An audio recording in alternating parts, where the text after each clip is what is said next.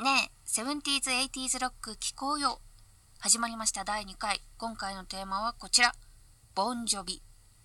え皆さん、バンド名ぐらいは聞いたことあるわって人割といるんじゃないかなと思います。あとはあの、お笑い芸人の中山きんに君とか、あと椿鬼奴さんが、えー、コントに使ったりとか、歌って登場したりとかっていうので、ボンジョビ、ボンジョビ使ってたりするので、あの、ボンジョビだって知らないけど、聞いたらあああの曲ねっていう人も結構いるんじゃないかなと思います。えー、ボンジョビはですね私がハードロックバンドにハマったきっかけのバンドでもうかなり思い入れが深いんですけどなので今回もちょっと巻き目でいきたいと思います。でボンジョビの曲っていうのはですねあの本当にメロディアスでキャッチーなすごくいい曲がいっぱいあります。本当にアルバムもですね今回どの曲紹介しようかなって本当に迷うぐらいあの全部がすごく魅力的なあの曲になってて私は結構歌詞も好きなんですよね。あのやっぱ年齢を重ねてからの歌詞っていうのが私はすごく好きでもうあのわびさびのボンジョビっていう感じですかね一言で言うと。あの0か100じゃないその中間の何とも言えない思いとかってあると思うんですけど結構そういう歌詞もあったりするんですよだからなんとなくこう日本人的なところも感じるっていうか私歌詞見て結構泣けちゃったりとかするんですよねボンジョビは。なのでその曲も楽しみつつあの歌詞も、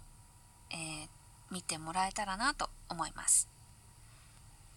でメンバーはですねあのオリジナルで活動を今も続けてるっていうのが3人まずいます。でリードボーカルのジョン・ボンジョビあのお察しの通り彼の名前がそのままバンド名になってます。ちょっと綴りは変えてるんですけどで彼はですねあの本当にめちゃめちゃイケメンで、まあ、笑顔がとってもキュートな方なんですけどあの何て言うかなセクシー男の色気がすごいですよ。本当になんかもうロック界のセックスシンボルみたいな感じで私は思ってるんですけどとても素敵な方です。で私本当に声が好きであのハスキーボイスなんですけどでかつあの高音は結構苦しそうにこう歌うんですけどそこがまたすごいセクシーなんですよね。なのでちょっとその辺も注目して聴いてもらいたいと思います。あと私は彼のですねシャウトが大好きなんですよ。ジョンのシャウトを聞くだけで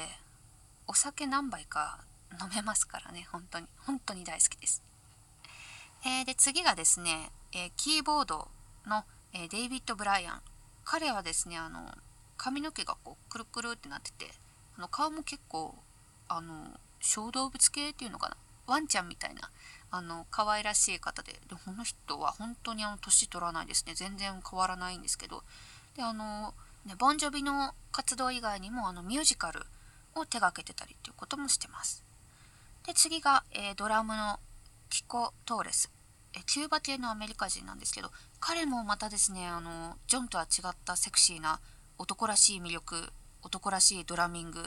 がすごくかっこいい方です。あとあの芸術系芸術の方面でもあのすごく才能を発揮されてる方です。でですね、えー、今はあの、まあ、バンド脱退してしまった形になってるんですけど、えー、ギターのリッチー・サンボラっていう方が、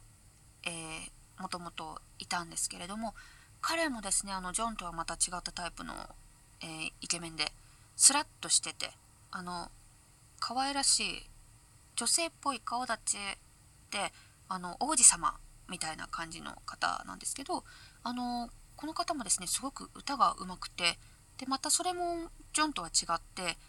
なんかねその可愛い顔に似合わずブルージーな渋い声してるんですよね。ジャズとか歌ってそうな感じの声をしてるんですけどでそのジョンとリッチーの全然違う声がその1曲の中でこうハーモニーになってるのがあのやっぱボンジョビの一つの魅力なのでそこもすごく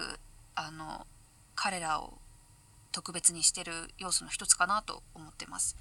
私はリッチーがいる間にね、ぜひライブ行きたかったんですけど、去年のあの来日の時のライブに行きまして、あのその時はもうリッチーいなくなった後だったんで、ちょっと悲しいなと思いつつ、あの、すごい楽しかったんですけどね、ライブは。はい。で、あとはですね、あの、えー、ずっと、えー、ベースのサポートを続けてた、え90年代にですねあのアレック・ジョン・サチっていう方がベースでいたんですけど、え彼が辞めてから、えヒュー・マクドナルドっていう方があのずっとサポートで入ってたんですが、えーと、2016年にあのサポートからメンバーになったということで、え、彼もあのボンジョビの音を支えてくれています。でリッチーのいなくなった後ですね、え、他のメンバーより若いんですけどフィル X っていう方があのえー、サポートで最初は加入しましてヒューと同じ2016年に、えー、メンバーになったっていう感じのバンドです。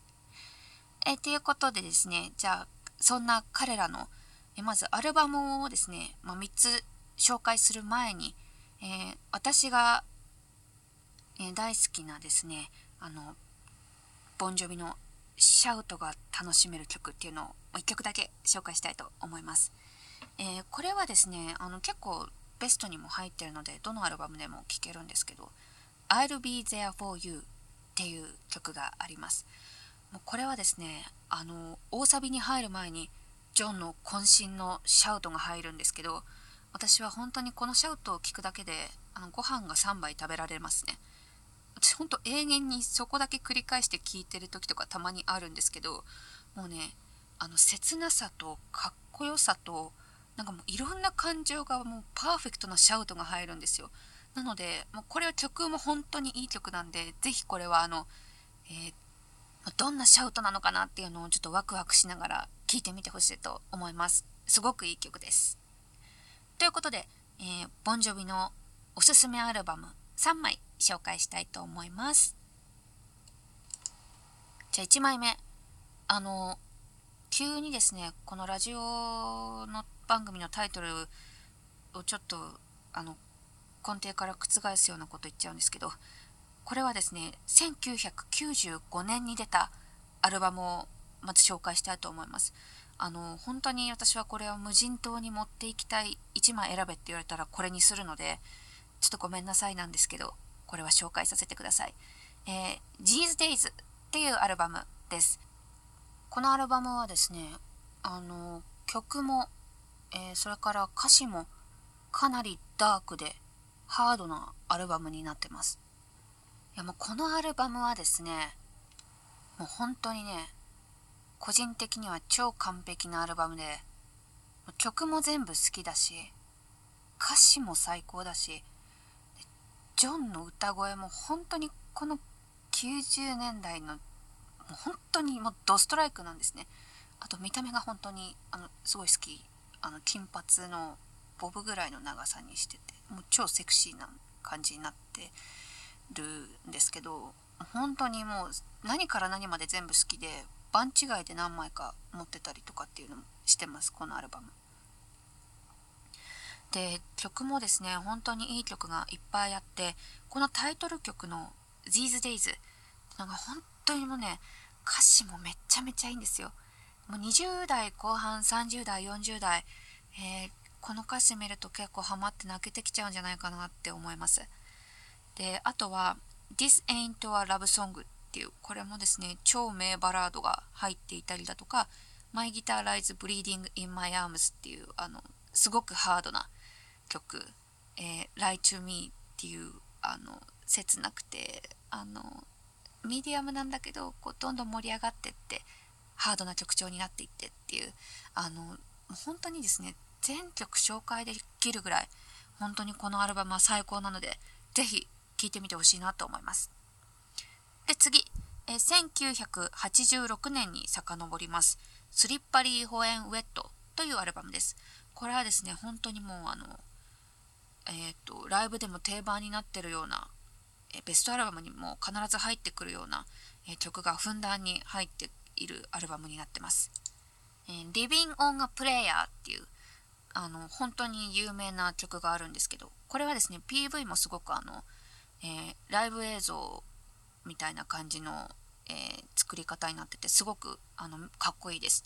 であとはあのすごいいいバラードもあって「Never Say Goodbye」とか「あの I'd Die for You」とかっていう曲もあのすごくいいのでこちらぜひおすすめです。で3枚目、え、1988年に発売された「ニュージャージー」っていうアルバムです。これもね本当にあのいい曲ばっかり入ってるんですけどまず「Lay Your Hands on Me」っていう曲があの1曲目に入ってるんですがこれはねもうライブで必ず盛り上がる曲です。みんなでこう手を挙げてあの大合唱するんですけどライブで。本当にもうライブこれから始まるよみたいな。ガンガンやってくよみたいなもう気分がどんどん盛り上がっちゃう超名曲ですねあとは Born to be my baby とか Blood on Blood とかえーと、結構アップテンポであの乗れちゃう曲っていうのがすごく入ってます。あとさっき紹介した「I'll Be There For You」もこのアルバムに入ってるのであのぜひ聴いてみてください。えー、ということでですねあの駆け足で紹介していきましたがボンジョビあの本当におすすめのバンドです。いい曲本当にたくさんあるのでぜひ聴いてもらいたいと思います。えー、次回第3回はですねスキッドローをお送りします。では、ここまで聞いてくれてありがとうございました。バイバイ。